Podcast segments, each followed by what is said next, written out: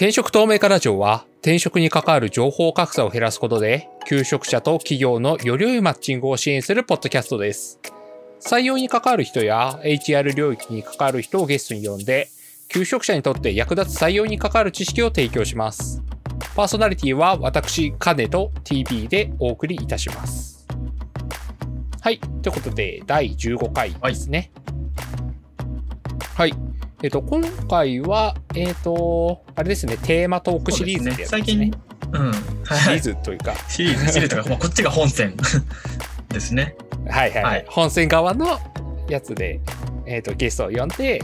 まあ、お話をしていただくという形になっております。じゃあ、本日もゲストを紹介したいと思います。えーグルーブスの川又さんです。はい、えー株式会社グルーブスの、えー川又と申します。はい、ありがとうございます。お呼びいただきまして。はい、はい、よろしくお願いします。よろしくお願いしよろます。しくお願いします。はい。じゃあ、まず最初に簡単になんですけども、えっ、と、自己紹介の方、お願いしてもよろしいでしょうか？はい。えーっと、弊社株式会社グルーブスがですね、あの、エンジニアさんえー側で言うと、フォークエルという、えーサービスを提供しておりまして、まあ、エンジニアのスキルアップであったりとか、まあ、えー自己向上っていうのを応援している会社になります。まあ、その延長で、えー転職の支援だったりとかをやっている会社なんですけれども、えー私がこの、えーフォークエルのサービスの、まあ、いわゆるエンジニアを採用したい求人企業側さんの、まあ、営業のマネージャーとして、えー日々、えー活動させていただいているんですけれども、はい、えーそういう会社としては、えーそういう立ち位置で、えープライベートでは、えーまあ、結構ゲーム好きの、えーボードゲーマーだったりとか、えーオンラインゲームもやったりとか、えーいろいろしている生粋、粋のゲーマーという形になります。はい、よろしくお願いいたします。お願いしますよ。ろしくお願いします。はい。えー TB さん、こ今回川本さんを呼んだのはどういった経緯からそうです。ね。あの、まあ、なんか、ラプラスさんとグループスさんで、こう、コラボの話がちらっとこう、ツイッターで見かけて、まあ、なんかそこで、まあ、そういう企画も出ているし、発信したい時期なんじゃないかなっていう、こう、部分と、その上で、まあ、なんかあの、ポートフォリオの話とか今までしたことなかったんで、なんかポートフォリオに関してこういいお話が聞けそうだなと思って、あの、ご紹介させてもらったっていうのがまずあります。でもともとなんかちょっと一回そのお声掛けいただいて自分があの、Forkwell さんのイベントに登壇した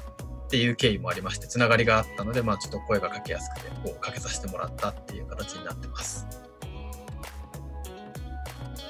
はい、ありがとうございます。あそうですね。あの、 Forkwell っていうサービス名を知ってる人は多分エンジニア界隈の人は、まあ知らない人はいないんじゃないかなって思うくらい。はい。あの、これ、ポッドキャストの感想でまた出たの Forkwell っていうのをやったらおかしなことになるんですかね。あまあでも最近とかだとあのインフラスタディとか、はいはいあっちのあはい。の勉強会のあのデータエンジニアリングスタディだったりとかの主催をやっているので、まあ、それで知ってるっていう方も多いんじゃないかなと思います。おお、かけますね。確かになんか確かに弊社の。メンバーもたまに出てるみたいですね。あの、聞く方で。はい。うんうんうんうん。いや、確かに。いや、なんか、今までオフラインのイベントの時とかに、結構そのスポンサーであるとか、あの登壇とかいっぱいしていただいた、なんかすごい助けていただいてたんですけど、まあ、オンラインになってからも精力的にイベントとかやられてる会社だなと思っていて、はい。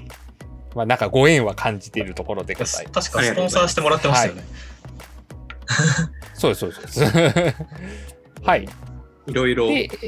本当はあ範囲。は問わず結構幅広くやってるので、はい、えー、ということで、えー先ほど TV さんからもあった通り、今回のテーマはポートフォリオということで、まあ、フォクウェルさんはそういう情報をまとめるサイトではあるので、まあ、そこら辺の知見も踏まえながらお話をしていただきたいと思うんですけども、まあ、そこのポートフォリオってそもそも何なのみたいなところから話していきたいと思うんですけども、ポートフォリオっていうのが、まあ、その転職するときにポートフォリオが必要ですねみたいなことって結構聞くんですけどもどうしてこのポートフォリオが重要なのかなっていうところをちょっとお聞きしたいんですが川又さんそこら辺っていかがでしょうか？はい。えっと、まあ、ポートフォリオっていう、まあ、言い方を、あの、してしまうと、なかなかこう、ちょっと、あの馴染みがないっていう風に感じる人もいるんじゃないかなと思うんですけれども、えー、まあ転職をするときにポートフォリオ必要だよねっていう、え考え方をすると、まあ、基本的にあの通に書類とかで職務経歴書であったりとか履歴書っていうものは皆さん当たり前に、えー、まとめるかなと思うんですけれども、まあ、そのまあ、職務経歴書であったり、えー、履歴書であるっていう考え方が、まあ、ちょっとアップデートされてきて今あのポートフォリオっていう形に、えー、なりつつあるんじゃないかなっていうふうに思っています。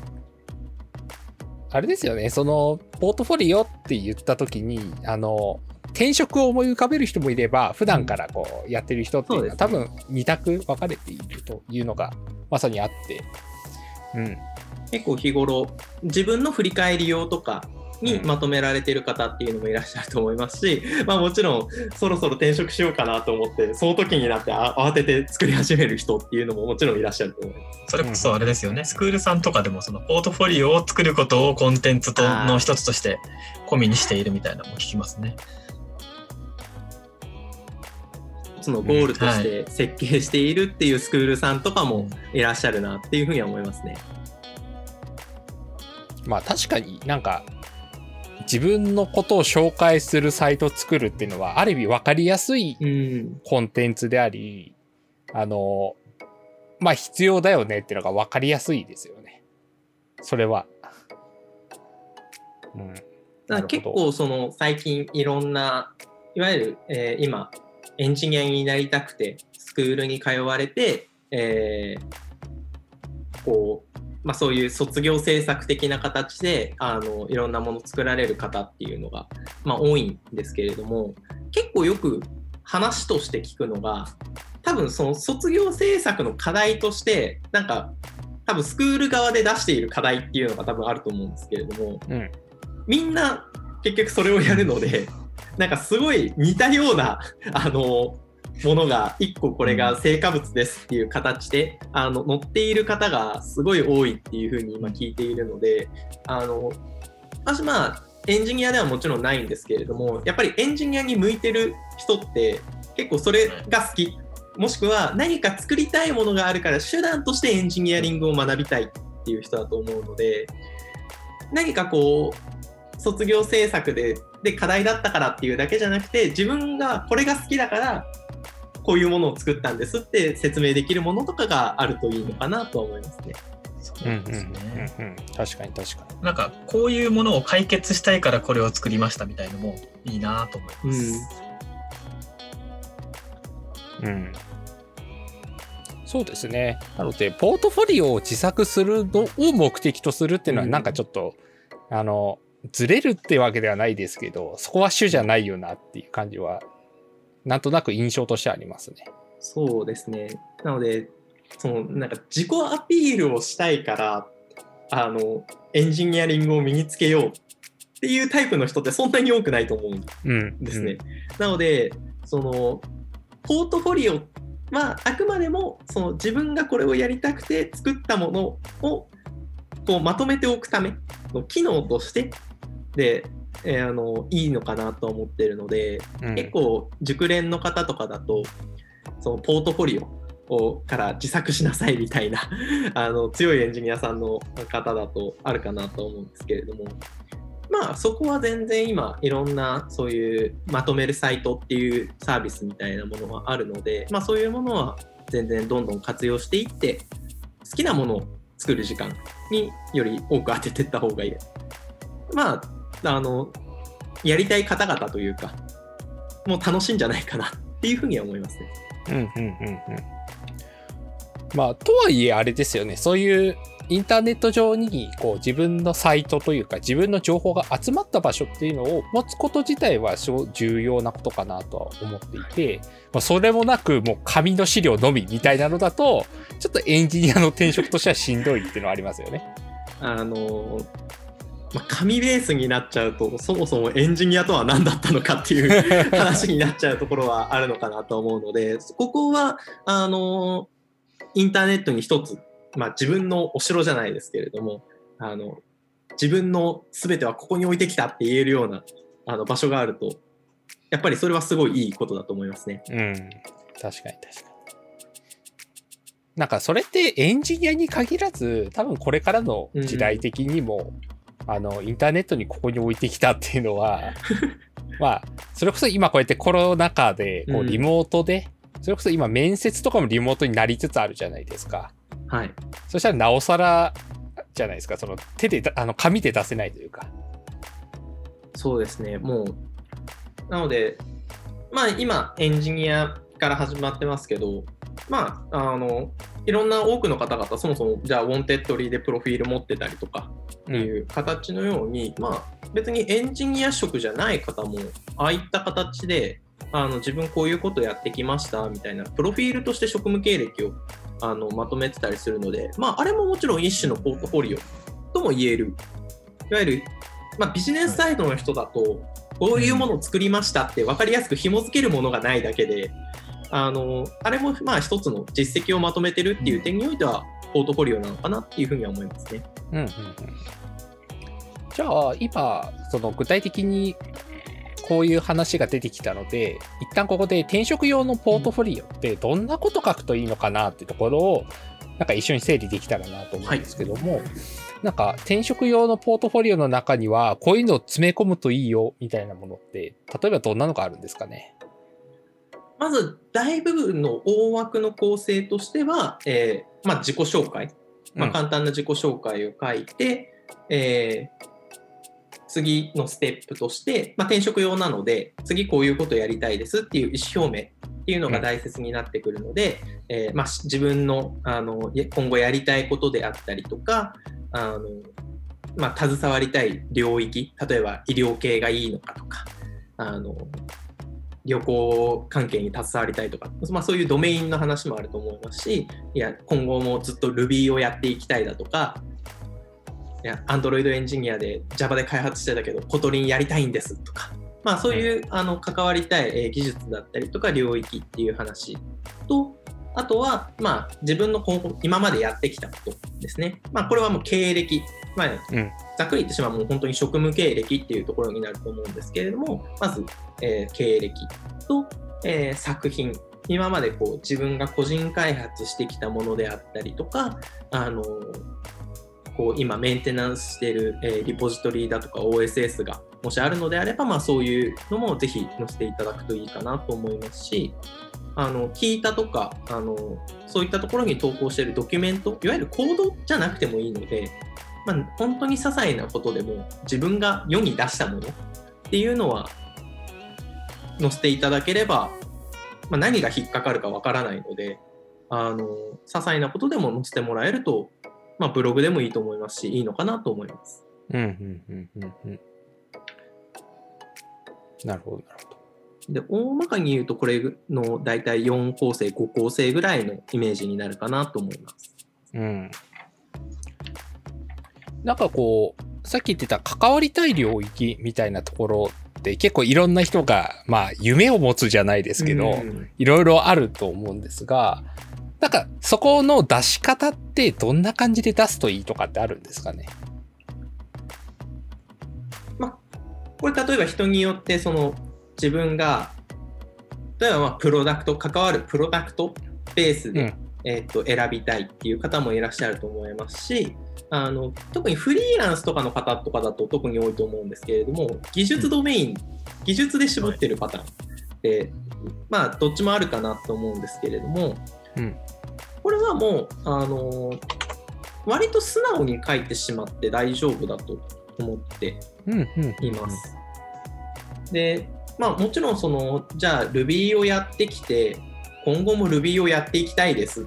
ていうのであれば、もうそれはもう明確に書いてしまった方が、お互い不幸にならないと思っていますし、例えばドメインに関しても、度合いはもちろんあると思うので、例えば、そうですね、こう、まあ、医療系とか、え教育系に携わりたいですとか、何かちょっとでもいいなって思えるところがもしあるのであれば、あの結構、なんていうんですかね、世の中面白い企業さんってまだまだ世の中に名前が知られてるとは限らないなと思っているので、うん。そこは自分の可能性を広げるためにも、なんかこれっていうことよりは、もうちょっと広く見たときに、例えば、なんか社会貢献性が分かりやすいものに対して携わりたいとか、うんうん。だから、まあ、教育系とか医療系ってまさに社会貢献性っていう点で言うと、すごい見やすい部分があると思うんですけれども、なんか社会貢献したいなって思ったら、別に医療も教育も一つの手段だと思うので、自分が感じる社会貢献って言える領域ってどれぐらい広いんだっけっていうところに立ち返って、まあ、医療も社会の役に立つよね、教育も社会に役に立つよねって考えていって、まあ、3個とかまでぐらいは出せると、あの結構自分の可能性も広がっていくんでいいのかなっていうふうには思いますね。ああ、なるほど。その関わりたいってところから自分こう、な今後進む先というか、ちょっとキャリアの先みたいなのがうまくこう、表現できると、まあ良いっていうのは確かにそうかもしれないですね。なんかその人事目線から見てもそのその人がどこを目指していて何がやりたいとかどういった思考があるとかっていうのが分かっていると、まあ、例えばミッションビジョンマッチのところの話だとか、まあ、組織として事業共感してくれる人を求めてる場合はなんかそこの判断がしやすくなったりとか、まあ、そもそも組織の文化にマッチしそうな人だかどうかが事前に分かったりとかっていうのは嬉しいでしょうしあと、その上で、じゃあ、この、この人すごくマッチしてるし、スキルレベルも高いんで、ぜひお誘いしたいっていう時に、その人がやりたい、次にやりたいことっていうのが分かっていて、それが自分の会社からこうちょうど提供できる機会だった時に、すごいいい感じの声掛けをしやすくて、なんか嬉しそうだなっていうのは思いますね。うんうんうんうん。なるほど、なるほど。確かに確かに。あとはまあこれはちょっと、まあ、リアルな話になってしまう部分はあるんですけどあの技術領域で絞りたい場合っていうのはこれちょっと出し方は少し工夫が必要だなと思ってます。というのも例えばあの、まあ、これはそういうふうに受け取らないでよっていうエンジニアさん側からしたらあるかなとは思うんですけどこう Ruby がやりたいですって書いた時にあこの人結構なんか技術思考でなんかプロダクトとかはあんまりどうでもいいのかなみたいな取られ方をされるケースっていうのが、まあ、人事さんの傾向によってはあったりするんですね。うんうんでなった時にあの、まあ、どういった会社に行きたいかっていう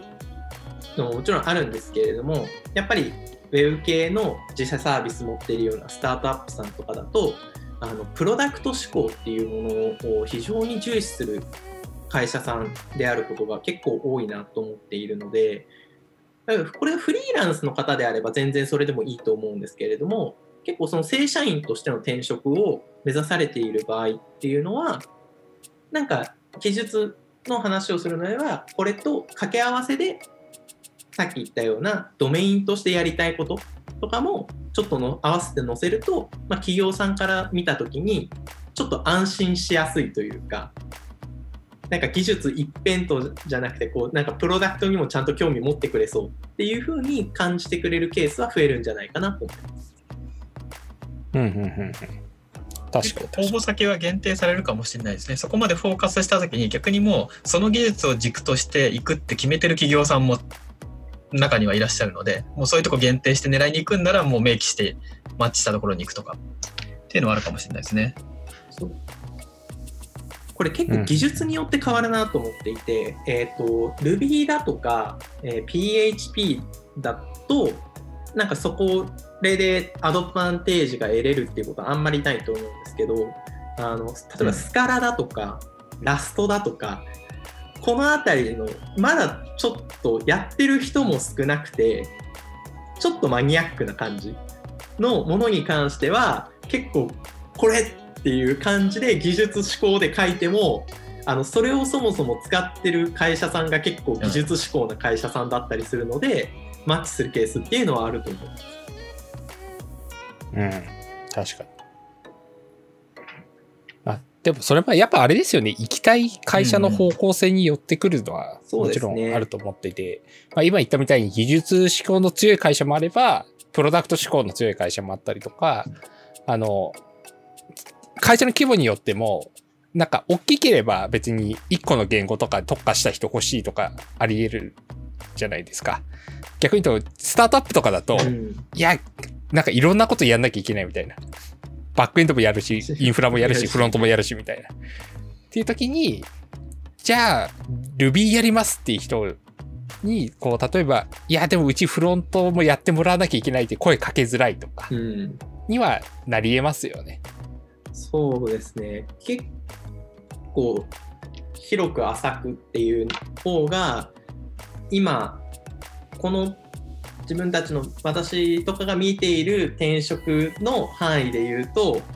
より求められる傾向は少しあるなと思っているのでうん結構その深く掘っていくタイプの転職っていうのは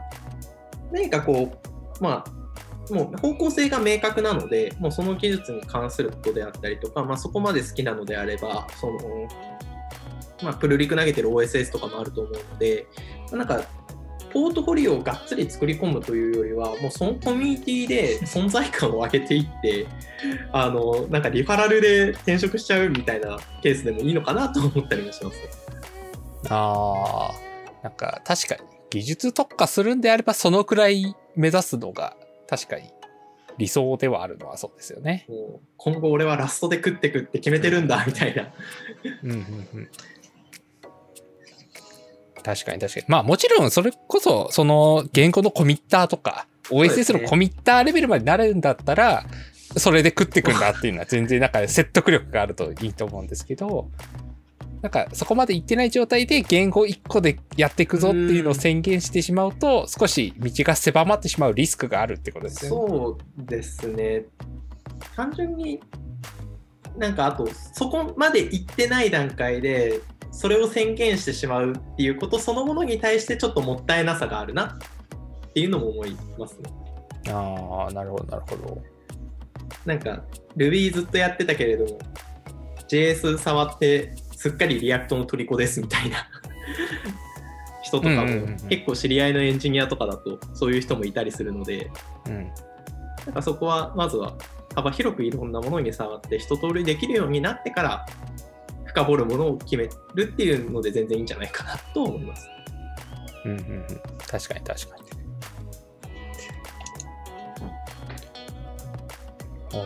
あと、あれですね、そのポートフォリオの中で、なんかこう自分の作ったものとか、普段の活動とか書くと思うんですけども、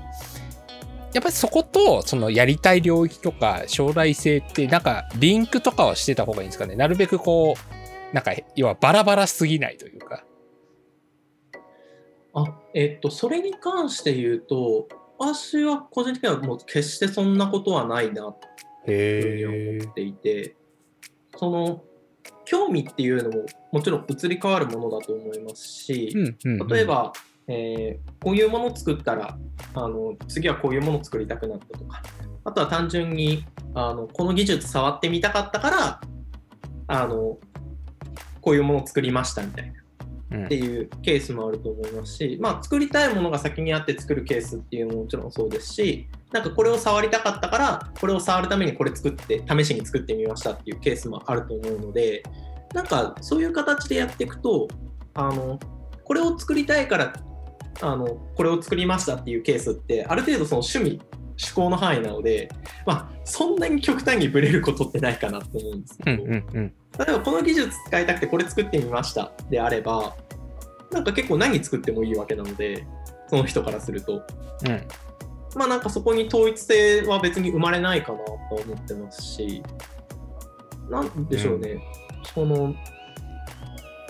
なんか綺麗なポートフォリオである必要は別にないなと思っていてなんかこの部屋をこう訪ねた時にまああの皆さんもちろん家に人が来るってなったら家掃除すると思うんですけどなんかでも実際の自分のあり方って多分その片付ける前のお部屋かなと思っていてそれはなんか別に生活感を見せてしまってもいいのかなっていうふうに思ってます。なんか乱雑でもこういうことにその時々で興味持ってやってきたんだなっていうのは結局自分っていう軸は変わらないのでそのそれが自分そのものがもう自分っていうある意味ストーリーであるっていう捉え方はできると思っていて、まあ、それを見てあのいろんな企業のエンジニアさんもそれからストーリーを感じてお声掛けしたりするわけなのでなんか変に片付けきれいに意識して作られているものよりはその方が人となりが見えるので僕は結構乱雑でいい派ですねそれに関して言うと。ああ、いいですね。ポートフォリオでストーリーを語るっていうのは確かに、すごくいい考え方。なんか、私はすごくそのポートフォリオは整えなきゃとか、取り繕うイメージをすごい持ってたので、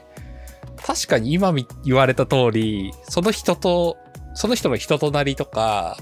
その、あ、こういうこと考えてこういうことやってきたんだが、なんか感じ取れる。で、それは別に綺麗じゃなくても、なんか曲がり道してたっていいじゃないかみたいな。確かに。なんか例えば、ね。時系列に仮に並んでるとしたらあこの時には React に興味を持ってたけどその後 Vue.js に分け始めてすっかり Vue.js の方にはまったんだなとか見えたりとか、なんかあこの時期はあのすごい Rails にはまってるけれども Go 触り出してで Go 触ったと思ったらなぜか分かんないけど一時期フロントエンドに浮気してて Node.js とかあの TypeScript とか触ってた時期もあるんだけどなんか結局 Rails に帰ってきたとか。なんかそういうの見えるとなんかその時々の例えばじゃあ例えば Go が触ってた時期は本当に Go が出始めの時期だったとしたらあの見る側からするとこの時期に Go 触ってるって結構じゃあそういう情報感度高いんだなっていうふうに受け取ったりとかうん。そういうのも見えるのであの本当に整ってなくてもいいと思いますしその理想論で言うとポートフォリオがエンジニアとしての自分のその、まあ、年表じゃないですけどなんかエンジニアとしての自分史みたいな形になってるのが一番理想的なポートフォリオかなっていうふうに思います、ね。ああ、なんか、いや、いいですね。なんか、私のイメージだと、さっきの、紆余曲折して、例えば React やってて Vue やってて、で、今 Vue やってるんだったら、なんか Vue の方だけ残しちゃうとかって人うん多そうだなと思ってて、要は見栄えのいいとこだけ見せようみたいな。なんか、やっぱりそこじゃなく、その人がどういう興味を持ってそこにたどり着いたのかを分かるようなポートフォリオっていうのが、なんか、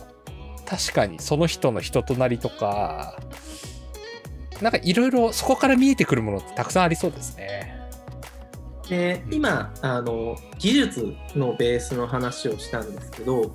これが例えばもう作品ベースで見てった時に例えばすごい最初は本当にすごい、まあ、簡単なブログライクなサービス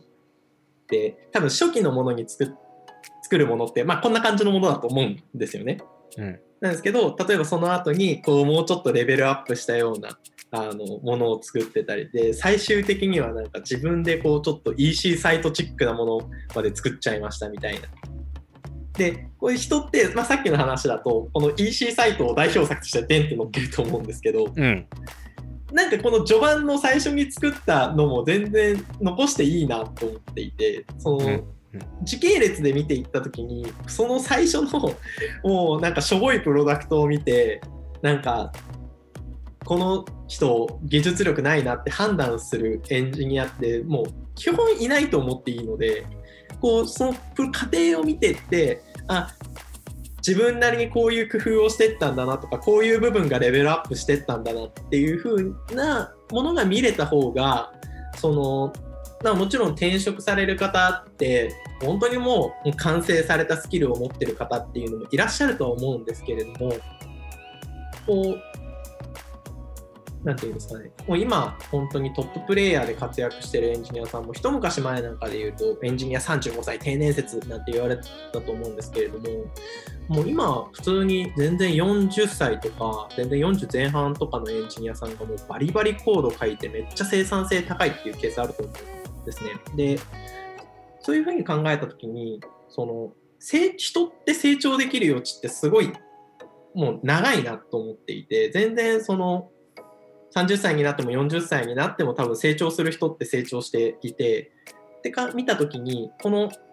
ポートフォリオでその成長曲線が伝わった方が企業としてもうその人が12年でいなくなる前提で採用する企業はないわけですからあのもちろん現実的にはエンジニアさん転職を重ねられる方も多いんですけどでも5年10年ってこの人がいた時にその人がいることによって会社の未来ってどうなるだろうって考えた時にその人の成長曲線ってすごい大事だと思うんですね。その成長曲線をそこでストーリーとして見せた方があの魅力的に映ると思います。うんうんうんうん。それは本当そうであるとともに例えば時を経て作ったもののレベル感があんまり変わってない時にしんどそうですね。そうですね。そこは、あの、まあ、なんていうんですかね、向上はやっぱりしていかないといけないので、例えばその二十歳の時と30歳の時では、やっぱり求められるものはどうしても変わってしまうので、それは現実としてはやっぱりあると思います。なので、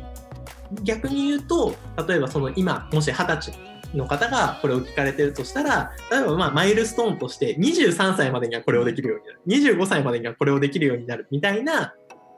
マイルストーンを設定しておくと、まあそういうことには陥らないのかなとは思いますね。うんうんうん。確かに確かに。なんか今の話って職歴とか経歴みたいなとこでもなんか同じようなことは言えるのかなと思っていてなんか結構その経歴とかに自信がない人とかもいるじゃないですか。でも例えばそまあなんでしょうね。あの経歴上なんかここの部分うまくいってなかったとしても、今とか最近がこう伸びてるんであれば、ちゃんとそれを示すことでこれからの伸びが伝えられるとかうん。みたいなことをまあでもそれもさっき TV さんがおっしゃってた通り その経歴でこれしかできないのみたいな人ももちろんいるとは思うので見せ方とかえっといろいろあったりと思いますしもちろんその努力とか必要だって大前提であるものの過去をあまりこう悲観しないというかその私の経歴なんかじゃみたいに思っちゃうんじゃなくてじゃあこれからどうするのかみたいなところをうまく伝えられると良さそうですよね。そうですね、もう人の寿命もガンガン伸びて る時代で、もうなんか人生100年時代とかなんていう言葉も飛び交ってるぐらいなので、まあ、本当にもう未来志向でいいと思います。で、うんうまくいってなかった時期に関してで言うと、そのうまく、なんでうまくいってなかったのかっていう分析が大事かなと思っていて、うんそのうまくいってなかったことなこうこうこうでこういうふうにうまくいってませんでした。でこれもあのえ エンジニアの方々だったらあーってなると思うんですけど、まあ、インシデントがあった時のポストモーテムってめっちゃ大事じゃないですか。うん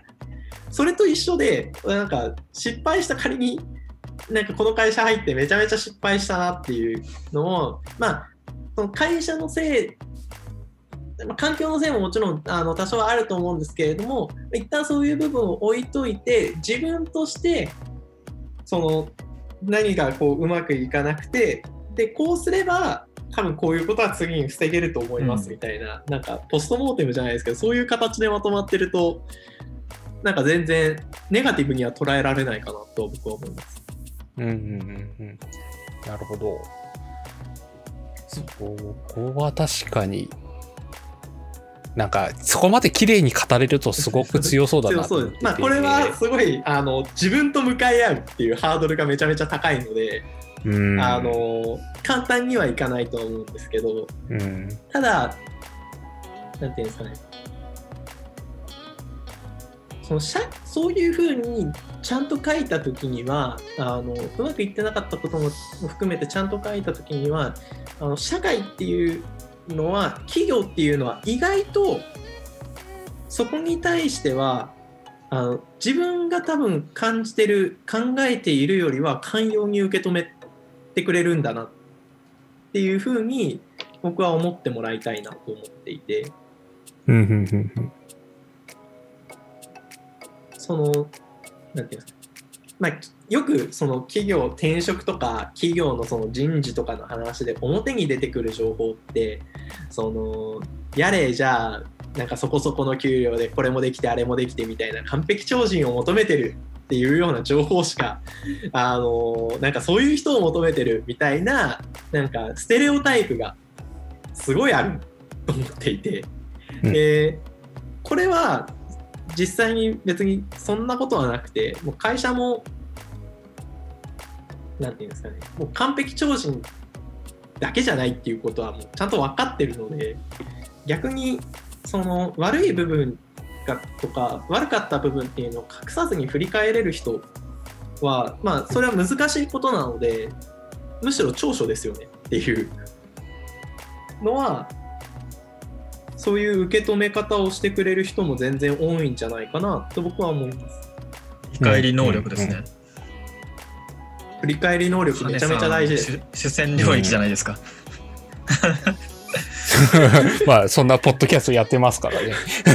えっと、いや、本当にそれってすごい大事だなって思っていて、えっと、なので、そのポートフォリオを作る中で、少しその自分の過去とか、えっと、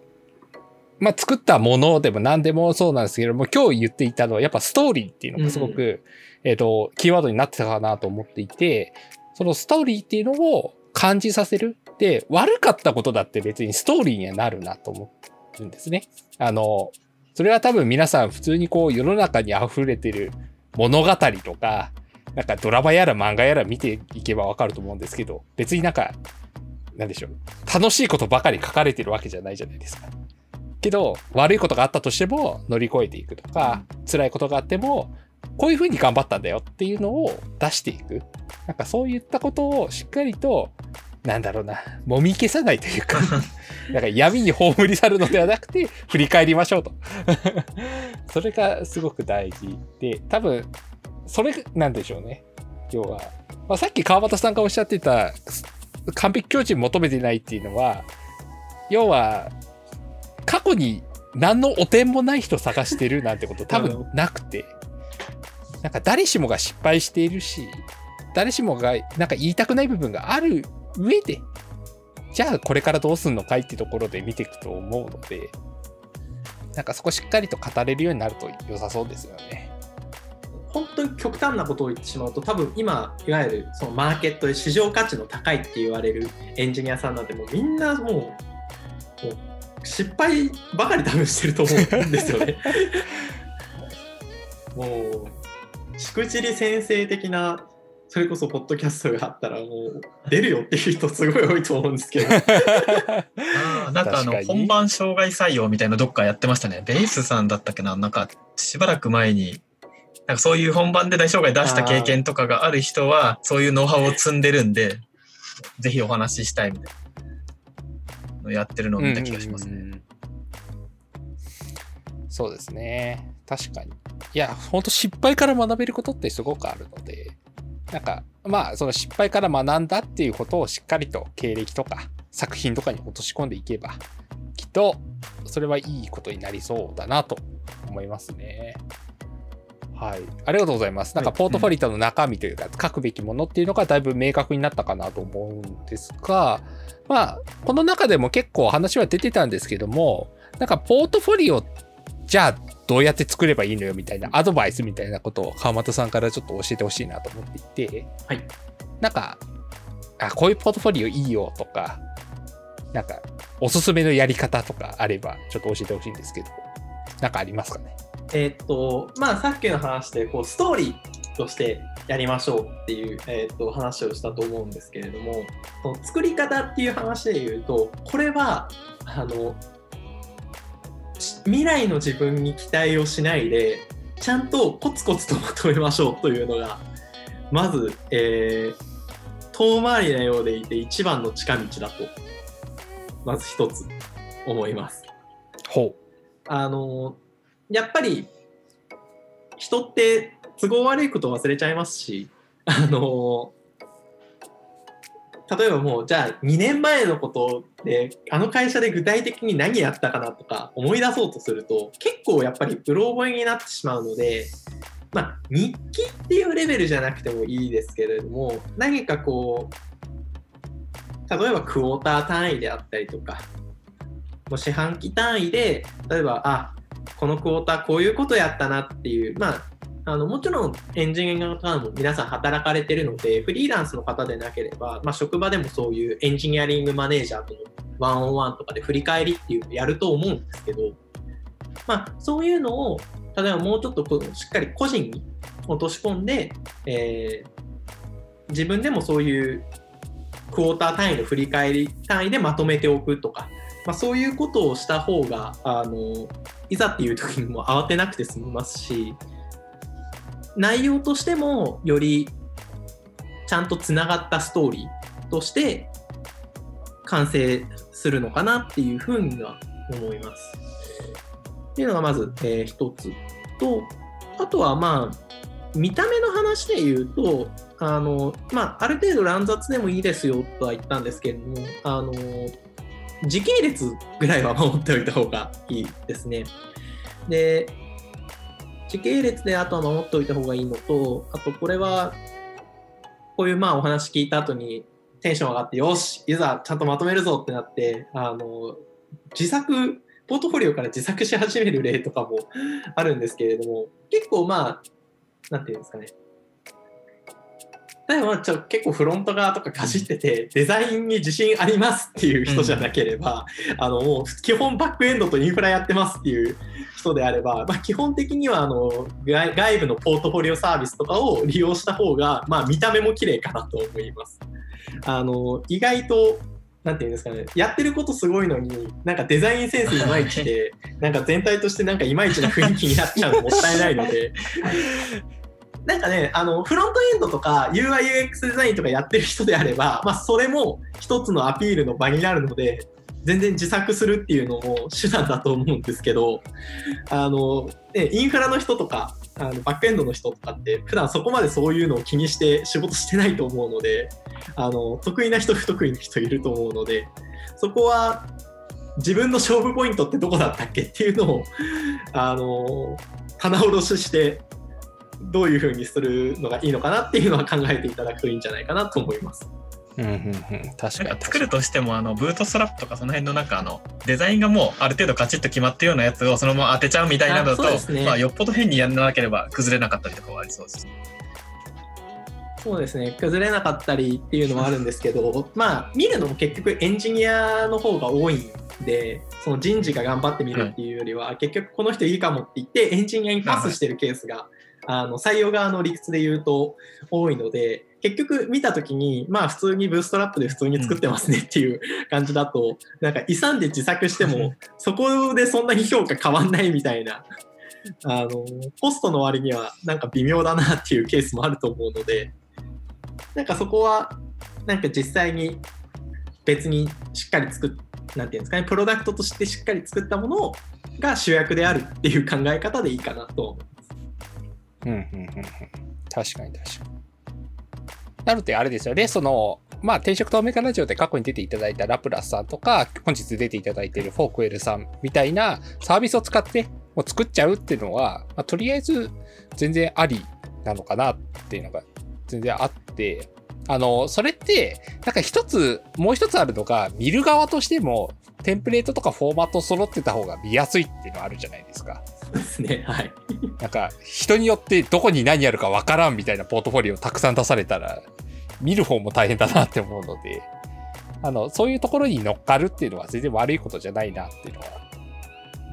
なんか私は思いますね。そうですね。まあもちろん自作のポートフォリオでも同じことはやろうと思えばできるんですけれども、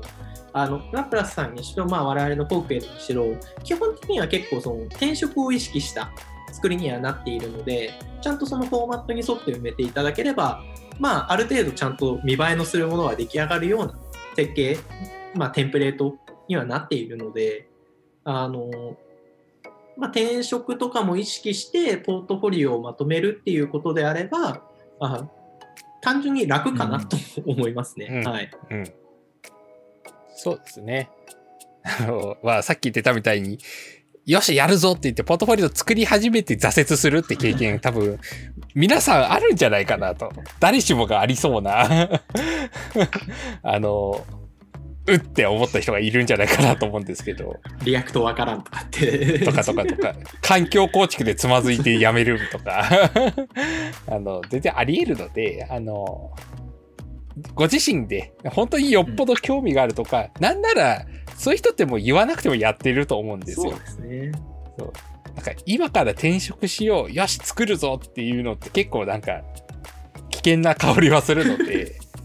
あの、今これを聞いていて、よし、転職するからポートフォリオ作んなきゃで自作しようって思った人は一度ちょっと立ち止まって、本当にそれが必要なのか。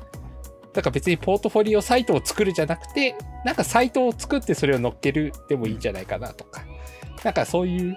なんかそこはちょっと一旦、あの、考え直してみると良いかもしれません。ね、あの多分その多分ステージにいる方とかだとあのポートフォリオい勇んで作ったはいいけど載せるものがないとか そういうこともあると思うのでありそう。あのねそれに関しては、まあ、ポートフォリオを作るよりも先になんかこう自分のまず身の回りを便利にするプチアプリとか作ってみて、なんかそういう、すると結構載せれるものとかも出てくるので、うんうんうん。まあ、そこからそ順番で言うとポートフォリオを作るよりもあの載せるものを作る方が先なので。ああ、そうですよね。はい。なんか、まあ、まさに今のはどちらかというと、ポートフォリオの悪いパターンとして、ポートフォリオサイトしかないっていうそうですね。ようなか形になっちゃうと、ちょっと、あれってなっちゃう。唯一のコンテンツがポートフォリオそのもの。うーん、なんか、それはどうなんのポッドキャストを載せますね。いや、私載せるものたくさんあるんで。あのいや、だから、やっぱあれですよ。自分にコンテンツをたくさん持つこと自体がすごく大事で、さっき、けストーリーって話をしてたと思うんですけど、あの、ストーリーを語れるには、やっぱその、何かをしてなきゃいけないなっていうのはもちろんあると思うので、あの、まあでも私はあんまこうフロントとか得意じゃないから、あの、全然 Forkwell さんとか使うんですけど、あの、あの、やっぱこう、自分で何をアピールしたいのかがあり、それに沿ったポートフォリオっていうのが多分あるっていうのが、多分、元々の意味ではあると思うので、まあぜひですね、ポートフォリオをまず作ろうってなるんじゃなくて、作品というか、あの、個人の活動を作るっていうのが大事なんだなっていうのは今日話してて思ったことですね。ぜひ今までの自分のエンジニアヒストリーを棚卸ししてもらってもうちょっとあのあこういうことやってきたなって振り返ってもらうといいのかなとは思いますね。そうですね。うんなんかまあ、特に Forkwell さんのあの立ち位置だと、受託系のこう開発のなんか下請け系の方から、あの今度じゃあ自社開発のサービスの企業に転職するとかっていう場合になった時に、その元々いた現場で、その何をやってたかみたいなのがあまり外に出せなかったりとかうんいうのが結構あると思うんで、そういう時にじゃああのそれを通してどういうものが作れるようになりましたよみたいなものを作って載せれるようにするみたいのをやっていけると、外から見て確認可能なアウトプットが増えて良さそうだなみたいな思いますね。確かに。詳細がやっぱり出せない、はいあのケースのは多いのでまあなんとなくまあその採用する側も事情は分かってるので、まあでもここういう会社でこれぐらいやってたらまあこれぐらいあるかなっていうのはまあ一応想像はしてくれるんですけどやっぱり形としてあるとやっぱり安心感が全然違うので、それは忙しいな。まあ人も多いと思うんですけれども、うん。まあ自分の興味あることであのそれを表現してもらえたらいいのかなと。はあのなんかその特に分業が進んでる現場とそうじゃない現場ってどこからどこまでができる人なのかっていうのはかなり差があってだからそもそも自分でなんか一から環境構築して何かしらアプリを1個作るっていうのができるかできないかって結構差があると思うんですけどだその差が見えるのってじゃあ実際に一から作ってるかどうかものがあれば分かりやすかったりとかっていうのがありそうだなと思いますね。うんそうですね。なんか、物が作れるといいなっていうのは思いつつ、でもやっぱこう、インフラとかバックエンドの人って、その側がないから作りづらさとかも、もちろんやっぱあるのかなって思ってて、だからそこら辺はうまく工夫しないとなっていうのはありますよね。そうですね単純に例えばまあバックエンドの人であればあのいろんなライブラリーとか、そういったあのジェムとかもあるので、まあ、そういったものをこう何かしら作ってみるであったりとか、まあ、もちろん単純にあるものに対してそういうプルリクを投げてこう、まあ、OSS の活動をするとかっていうところで、まあ、そういうのをまとめておいて、まあ、こういうことやってましたっていうふうにまとめておくっていうのも一つの、まあ、戦略かなとも思いますし、まあ、もちろんあのアウトプットってあの聞いたみたいなあのドキュメントの形式の記事のものでもいいと思うので、まあ、必ずしもプロダクトである必要はないかなと思うので、まあ、そこはロールに合わせてちょっと戦略は変わってくるのかなと思いますね。例えばなんですけど、うん。ああ、確かに。すいませんね。えっと、川又さんが営業としてポートフォリオを作るとしたら、うん。一番訴求させるのにどんなものをこう、アウトプットします？か私の場合は、まあ、あの、もちろん、運が良かったりとか、周りの助けもあってっていうことなんですけれども、入社して、ある程度、えっ、と、自分で売り始めてから1年間くらい、12ヶ月くらいは連続で、その目標達成をしてるんですね。なので、まあ、それに関してはもう、定量的なうん。指標なので、で、ちょっとここがエンジニアとその営業のちょっと違うところなんですけれども、営業の方が定量的に見せやすいんですよね。うん。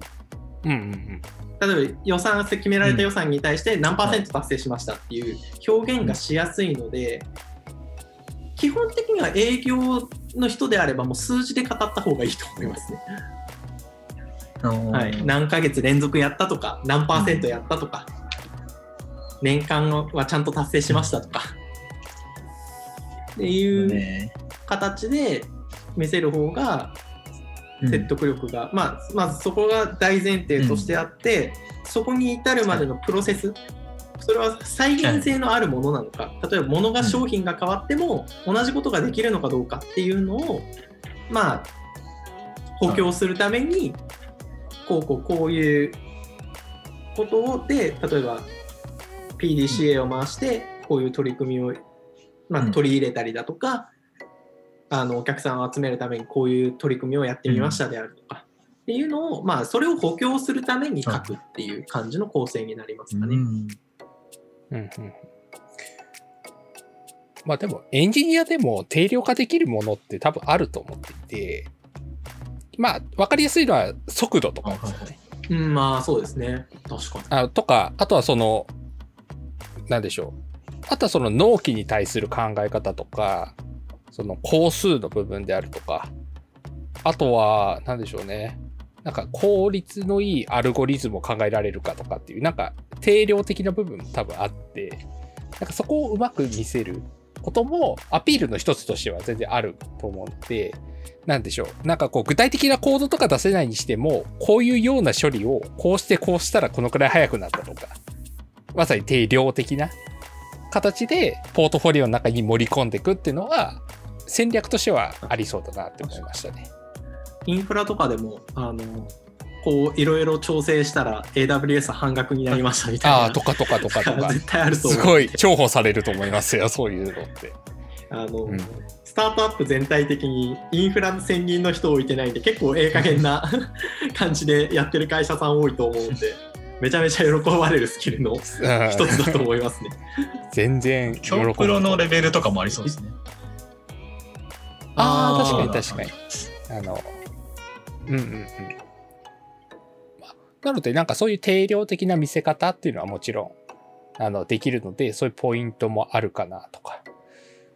あと、そういえば、なんか、先ほど思ったのが、そのバックエンドとかインフラの人でも、うん例えばフロントエンドの人とペアとなって何かを作って、その部分をやりましたみたいな、なんか、チームで何か作るみたいな活動を、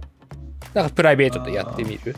みたいなのも、うんまあ、これからの時代的には、なんか、あってもいいのかなと思っていて、やっぱ今ってチーム開発ってすごく重要視されていて、チーム開発ができる能力っていうだけでも、ちょっと価値が上がると思うんですね。ですね。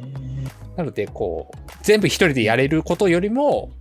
協力してやれるみたいなところを逆にアピールできたりはするので、なんかこう、ポートフォリオに載せる作品も、全部が全部、一人きりで作ったものしか載せられないってわけでは多分ないと思うので、なんかこう、プロジェクトとして関わったものがあれば、それでも載せれるといいんじゃないかなことれ何気に重要ですね。あの、一時期、最近、あの、まあ、自社の求人票を改善するために、他社の求人票を見まくってた時期があって、大量に。はいはいはい、そのはい。時にチーム開発ができることっていうところに当たるような要件を必須とか推奨に入れてる企業めちゃくちゃ多かったんですよ。うんなんかそういうのだと、あとまあ、カネさんとか前職、ほとんど一人開発。まあ、開発者は一人で、まあ、ちょっと他のビジネスの方とは連携したかもしれないですけど、なんかそういう前提があったときに、なんかあの、まあ、あの、個人開発でチームを経験しておくとか、そういうのがないと、なんか、証明としてこう、チーム開発できますよみたいのを出せる材料を作らないと大変そうだなみたいのが思いましたね。はい。あの、実際私はそれで落ちたことあるんで、あの、チームでの開発経験が足りないので、不採用となりますっていうのは全然ありありますよね。ではい、ありますあります。で、その時に、私は仕事じゃどうやってもチーム組めないっていうか、その、エンジニアが一人だったっていうのが、現実問題としてあったので、ほ本当だったらそういう時に、こう、周りの人巻き込んで、プライベートでチームで何かやろうって声かけれたらよかったんですけど、なかなかそういう思考には至ってなかったんですね、私は。ただ、今考えてみると、あ、そういうことやればよかったなとか、あと、今実際私自身が、その、モブプロモブワークみたいな形で今サイト作ってて、あの、その経験ってすごく生きるなと思ってるんですね。その、サイト作りの経験をモブでやる。モブプロできるよとか、チームでやるみたいなことを、プライベートでやってて、あ、これあったら転職するとき便利だな、みたいな。で、それは別に、まあ別に私はこれからエンジニアとして転職するかどうかは置いといても、あの、参考になるなと思ったので、その一人でやらないことも全然これからは時代的にもいいと思うので、あぜひですね、こう、なんかこう、私バックエンドだからとか、あの、部分的にしかできないっていうのを、なんか無理して頑張ろうとするよりは、そうやって誰かとやるとかもありだよなって思って、それを乗っけるのもいいんじゃないかなと思います。めちゃめちゃいいと思っていてああのプライベートでの開発でそういうふうにチーム開発をするっていうことは一種多分そのある程度作りたいものの方向性が一致してる人とあの多分開発することになると思うんですけどなんか、まあ同人誌があるんだったら同人アプリがあってもいいよねみたいなその考え方で全然そういう志を同じとする者たちが推しに関する アプリを作るみたいなのは全然あっていいと思うのでそうそうそうそう。はい。まあ、みたいな形でも、ポートフォリオの作品っていうのは作れるのかなって。はい作品になると思います。はい。さてさて。はい。そんな感じで、まあ結構もうお時間もいい感じになってきましたので、一旦ここで締めていこうかなと思います。じゃあ一旦エンディングを読みたいと思います。転職透明化ラジオでは、ご意見、ご感想をお待ちしております。シャープ転職透明化ラジオをつけて、ツイッターでつぶやいてください。転職透明化ラジオで話してほしい採用に関する疑問や、深掘りをしたい話題がありましたら、ぜひお送りください。はい。ということで、えー本日、えーは、えっ、と、グルーブスの、えー川又さんをお呼びして、ポートフォリオについてお話をしていただきました。では、ゲストの川又さんに、えー感想と告知をしていただこうと思いますが、じゃあまず感想の方を、えー教えていただけますでしょうか？はい。えーっと、こういう形で、あの、いわゆる、まあ、外のっていうか、まあ、登壇みたいな形でお話をさせていただくことが実際は初めてだったので、結構すごい新鮮なあの気持ちであの臨みました。あのもちろん、えーフォークエルエンジニアの勉強会のスポンサー活動をしているので、スポンサー登壇とか私も経験があるんですけど、まあ、こういった形でまあ、実際に考えていることであったりとか感じていることっていうのを話す機会っていうのは初めてだったのですごい新鮮で楽しかったです。ありがとうございました。ありがとうございます。ありがとうございます。では、続けてで告知することがありましたら、ぜひ告知をお願いします。そうですね、あの告知という形で言うと、えー今、えーと、 Infra Study シリーズ、えーという形であったりとか、 Data Engineering Study という形で、えー今、えーと、フォークエル主催で勉強会をやってます。であと本日ちょっとあのリリースをさせていただいたんですけれども、フォークエルあのテックキャストという形でですね、えーすごいちょっと著名なエンジニアの方を、えー数々お呼びして、えーお昼の時間20分ぐらいですね20分ぐらいで、えそのエンジニアさんが、え気になったニュースっていうのを、え振り返ってまあ、そのピックアップしてもらっていわゆるエンジニアのためのニュースピックラジオみたいな、ことを始めます。で、コンパスに、えー載っているので、ぜひあの皆様に聞いていただきたいなと思っています。え1週間、えー9月の14日から18日までと、えー9月の28日から10月の2日までと。で、月曜日が、えー桜インターネットのあの松本リーさん。で、えー火曜日が、えーもうフロントエンドといえばこの方の日本 Node.js ユーザーグループ代表の古川さん。うんで、水曜日があのコーラルキャピタルさんをお呼びして、あのいわゆるベンチャーのエンジニアの CTO の方とかを呼んでいただいて、まあ、お二人で出ていただく。で、木曜日があのレクターのひろきさん大地さん、エンジニアリング組織論招待の。で、あの、金曜日が、えーコードジンのあの編集長のあの近藤さんはい、近藤さん。はい、ゆっくり。ゆうこりん。馴染み深いですね。をお呼びお呼びして、この1週間であのお送りするので、皆様にもぜひ聞いていただきたいなと。ちょっとあの豪華あのキャスト陣になっていますので、ぜひぜひうんというところで告知させていただきました。はい。いやー、楽しそうですね。もうぜひ聞いていきたいと思います。はい。あの、リンクの方は貼っていきますので、あの、興味のある方はそちらからえチェックをしてください。はい。じゃあ、最後になりますが、えっ、と、いつものホストからの告知がございまして、えー、我々、我我々？あれですね、グロースファクションという、私と TV さんが所属している、えーサークルで、来たる9月の12日、えー技術書店9で、えー本を出します。で、次の本は、腹くくり方という決意に関する本を、えー書きますので、えーまあ、かいもうほぼほぼ出来上がっていて、もうすぐ、そろそろ、多分完成版が出来上がるっていうところなんですが、まあ、ぜひですね、まあ、